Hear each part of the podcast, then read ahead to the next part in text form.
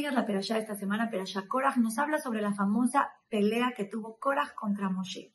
Y el Pasuk nos dice, la tierra abrió su boca y se tragó a ellos y a sus casas y a todo el pueblo de que estaba con Korach y a toda la riqueza.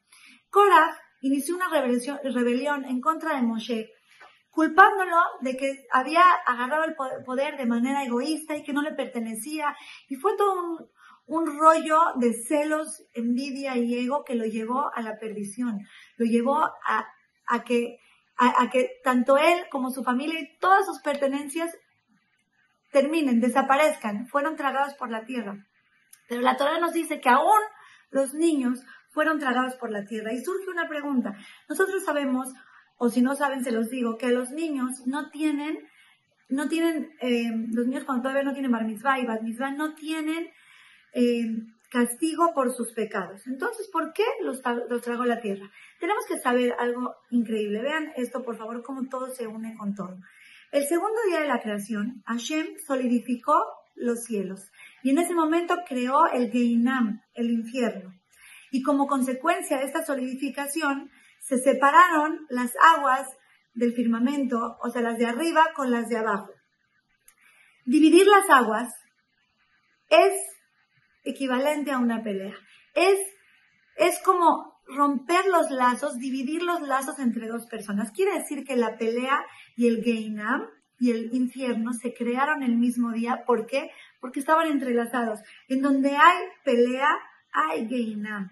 Pelea y conflicto y discusión es igual a infierno. Es fuego, es, es destructivo, quema, entonces, sabiendo esto, podemos entender por qué Hashem permitió que, se tragaran a los niños. No fue un castigo a los niños, fue una consecuencia. Los niños estaban metidos en, en la pelea, en la discusión, como consecuencia del fuego, se quemaron. El que juega con fuego se quema, aunque esté jugando con querer o sin querer, se quema.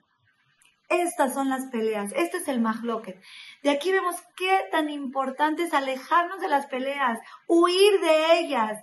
Es fuego, es geinam, es infierno. Tenemos que aprender a huir, tenemos que saber que las discusiones terminan con la felicidad de la persona, se la van comiendo a la persona.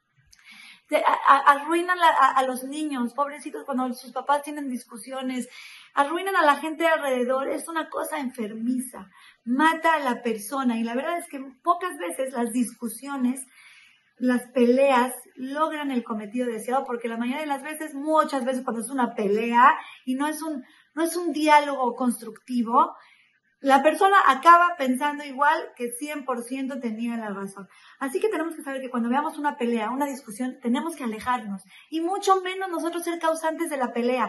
Una cosa es discutir el tema, hablando con palabras amables, porque claro que muchas veces tenemos diferentes opiniones, ya sea con nuestros esposos o con nuestros, con quien sea, con nuestros, con nuestras amigas. Una cosa es sentarte a discutir el tema sin levantar la voz, sin pelea, sin fuego, y otra cosa es prender esa chispa que arruina todo. Queridas amigas, cuidado, las discusiones, no, las discusiones que terminan en pelea, las, el mahloket, esa, esa, esa, esa, romper los lazos es fuego y quema. Les vuelvo a repetir, sea sin querer o sea con querer, el fuego quema. Tenemos que tener mucho cuidado y ser pro paz. Buscar hacer la paz entre las personas y sobre todo entre nosotros con la gente de nuestro alrededor. Que tengamos el mérito de lograrlo. Las quiero mucho y les mando un beso.